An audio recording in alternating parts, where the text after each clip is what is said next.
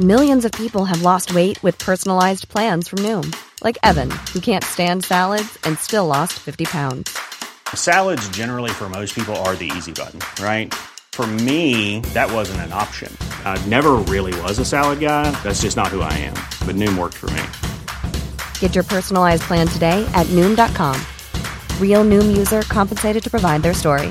In four weeks, the typical Noom user can expect to lose one to two pounds per week. Individual results may vary. O que aprendemos com a viagem de Paulo a Roma? Sexta parte, Atos 27, comentário de Mari Persona. Uh, Atos 27, ok. Uma coisa importante de, de gente atentar é que Paulo, essa, essa viagem, ela é toda a respeito de Paulo. Tinha Paulo, tinha também o Lucas, né, que estava com ele. Provavelmente tinha mais um que eu acho que era Aristarco, exatamente. Paulo e Aristarco andavam junto com uh, Lucas e Aristarco andavam junto com Paulo nessa nessa viagem, porque eles não estavam presos. É, apenas Paulo era prisioneiro, mas como no tempo de Roma era permitido que se levasse pelo menos dois servos numa viagem para ajudar o prisioneiro, né, quando o prisioneiro era tinha um, um certo prestígio e Paulo tinha esse prestígio. Então uh, Lucas e Aristarco provavelmente estavam ali como como servos para ajudar Paulo nas suas necessidades, para ajudá-lo na sua viagem. Uh, um, ponto importante a gente lembrar lá que em Colossenses capítulo 1, versículo Colossenses 1, versículos, versículo 24, ele diz assim: Regozijo-me agora no que padeço por vós e na minha carne, cumpro o resto das aflições de Cristo pelo seu corpo, que é a igreja, da qual eu estou feito ministro segundo a dispensação de Deus que me foi concedida para convosco, para cumprir a palavra de Deus. Então Paulo ele tinha uma, uma missão já determinada de, de cumprir a palavra de Deus. Ministro de Deus, de cumprir a palavra de Deus. Esse cumprir, essa palavra cumprir aqui, ela é no sentido de completar não apenas de dar cumprimento, né, levar, a, levar a cabo, mas de completar. Ou seja, os mistérios que Deus revelou a Paulo foram os últimos mistérios revelados uh, à igreja.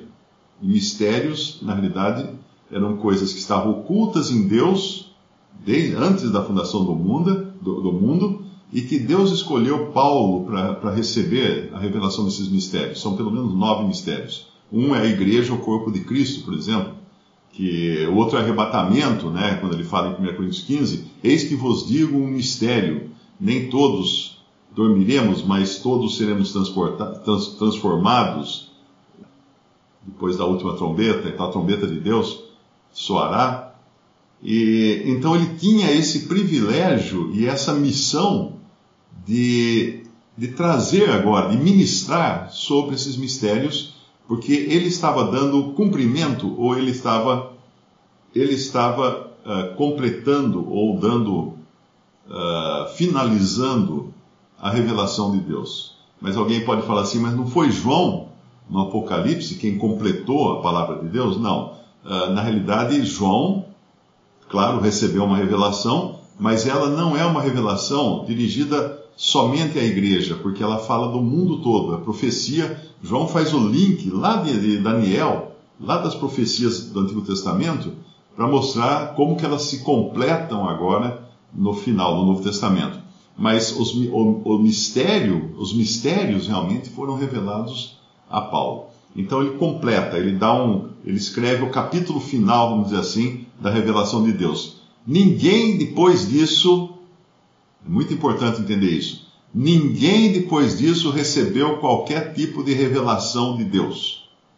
Isso é importante dizer porque toda hora aí tem falsos profetas. Ah, Deus falou comigo, o Espírito Santo está me dizendo que tá, tá, tá, tá, tá. Isso é conversa mole. Ninguém está recebendo nenhuma manifestação, nenhuma novidade, nenhuma revelação nova de Deus. Tudo que tinha que ser revelado já foi revelado, está na Bíblia e nós temos o privilégio de, de ter a Bíblia, o texto bíblico, e de sermos guiados pelo Espírito Santo no entendimento dessas revelações. Mas o Espírito Santo não nos revela nada novo. Importante entender isso. Às vezes as pessoas me perguntam: ah, quer dizer que no século XIX o Espírito Santo revelou para aqueles irmãos essas verdades? Não, não revelou nada para eles.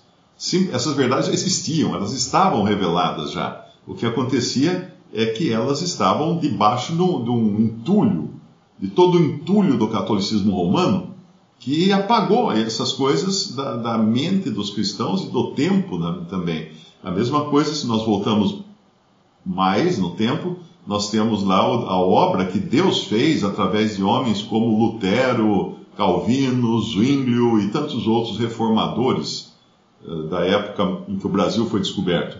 E, e esses homens também não tiveram nenhuma revelação nova. Porque tudo que, tudo que Lutero apresentou nas suas teses e depois no seu ensino eram coisas que estavam na, na Bíblia. As pessoas simplesmente passavam reto, estavam cegas para aquilo, porque foram condicionadas a não enxergar, no caso, a justificação pela fé. Porque a justificação pela fé estava claramente exposta. Romanos 4 é um tapa na cara de quem quer, quer ser justificado por obras. Estava muito claro ali tudo isso. Então, Paulo, ele tinha essa missão e segundo a dispensação, ministro, sou feito ministro segundo a dispensação de Deus que me foi concedida para convosco, para cumprir ou para terminar a revelação da palavra de Deus. Ok? Aí, quando, quando nós entramos agora nesse capítulo de Atos, Paulo está indo para Roma, e é muito significativo isso, porque Paulo está sendo levado para Roma, mas como que ele está sendo levado para Roma? Prisioneiro. Prisioneiro. E desde essa, o dia dessa viagem, Paulo continua prisioneiro em Roma e nas suas filhas. O que isso quer dizer? Uh, Roma tem suas filhas também, né? Lá em, em, Apocalipse 2, quando fala a respeito de, de, de Tiatira, né? Tiatira, que é, representa o período Éfeso, Esmirna, Pérgamo, Tiatira. Tiatira representa o período do catolicismo romano. Ele fala: ferirei de morte os seus filhos. Ferirei de morte os seus filhos. Quem, quem são os filhos? Os filhos são todos derivados do catolicismo romano. Quem são? Todos os cristãos, de um, de um certo sentido, eles estão uh, ligados ao catolicismo romano. Nós, inclusive, nós também, uh, não ligados porque estão no catolicismo romano, porque são derivados do catolicismo romano. Né? Uh, quando havia o catolicismo romano, era a única, a única manifestação de cristianismo que havia na face da terra. E daí saíram, saiu o protestantismo, saiu os irmãos congregados ao nome do Senhor. Hoje nós temos tudo misturado em Laodiceia. Mas a, aquele princípio que aconteceu ali, de Paulo ser levado prisioneiro para Roma, é o que continua até hoje. Roma uh, venera Paulo. Tem lá estátua, até imagem de Paulo em todo canto, nas capelas, nos templos, não, mas prisioneiro. O protestantismo também respeita Paulo, fala muito bem de Paulo e tudo mais, mas prisioneiro. Por que prisioneiro? Porque a doutrina que foi revelada a Paulo não é, não é liberada. Não está livre para ser ensinada. Você pega, é muito fácil, você conversa com algum, algum irmão de alguma denominação protestante, ah não, mas Paulo era mulherengo, ah não, Paulo, isso, aí é isso aí era só para Corinto, isso era só para Corinto, Paulo escrevia só para aquela época, não é para a época de hoje as coisas de Paulo. Se tirar as cartas de Paulo da Bíblia, não sobra quase nada para a igreja, né? Porque a revelação da igreja foi dada a ele. O modo como a igreja funciona foi ensinado a Paulo, foi, foi, foi foi uh, revelado a Paulo. Então, o, o que, o, o que o cristian, a cristandade faz hoje é manter Paulo em cativeiro. Alimenta ele, uh, fala bem dele, uh, cuida dele, mas preso. Não deixa, não deixa esse homem solto que ele é um perigo. ele vai estragar a festa de todo mundo aí na cristandade. Não, de, não deixa escapar Paulo. Paulo não pode escapar. Paulo não pode escapar. E Paulo que ensina a justificação pela fé em Romanos. Romanos é o quarto evangelho. Tem, é, aliás, é o quinto evangelho. Você tem os quatro evangelhos, Mateus, Marcos, Lucas e João. E aí você tem o quinto evangelho, que é o evangelho explicado. E ele chama, né? Paulo chama lá em ele chama lá em Romanos capítulo capítulo 1, ele fala do evangelho de Deus em Romanos 1:1. E depois tem uma passagem que ele fala o meu evangelho. Então Paulo ele tinha essa esse privilégio, não é, de estar ensinando coisas elevadíssimas, mas infelizmente está ele aí preso, preso pela cristandade, preso pela religião cristã. Ok? Uh, voltando então ao nosso, ao no, a nossa viagem de Paulo pela, pela, costa da, pela costa da Ásia, ele vai parando em diferentes lugares aqui. Eles passam por Sidon, né?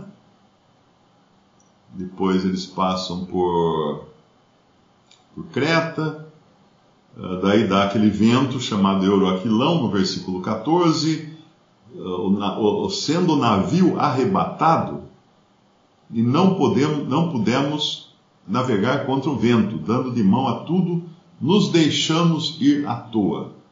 Isso é muito significativo porque chega um momento na história do cristianismo em que os cristãos não estão muito interessados mais em, em seguirem a verdade eles se deixam levar.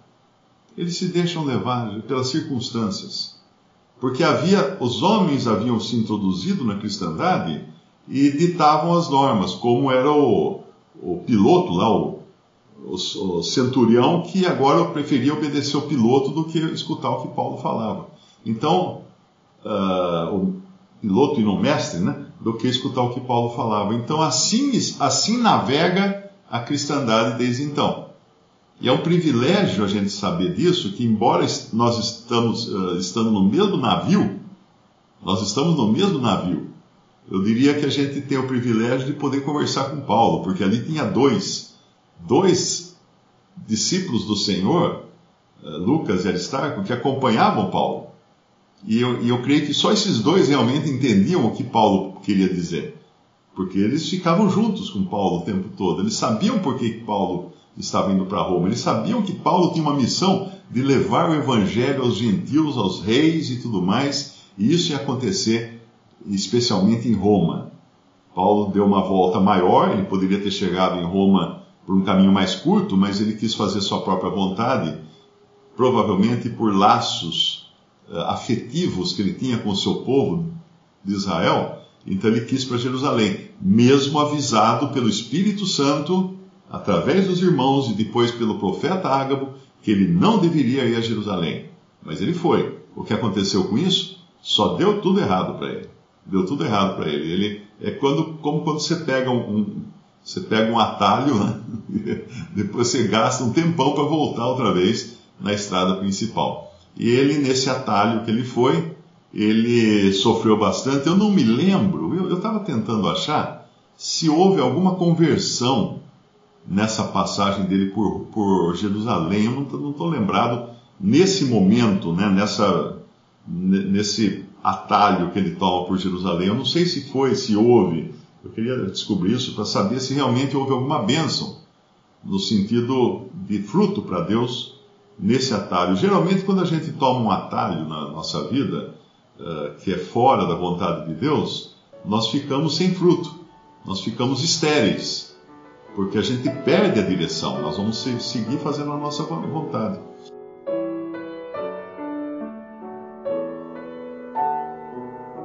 Visite respondi.com.br. Visite também 3minutos.net.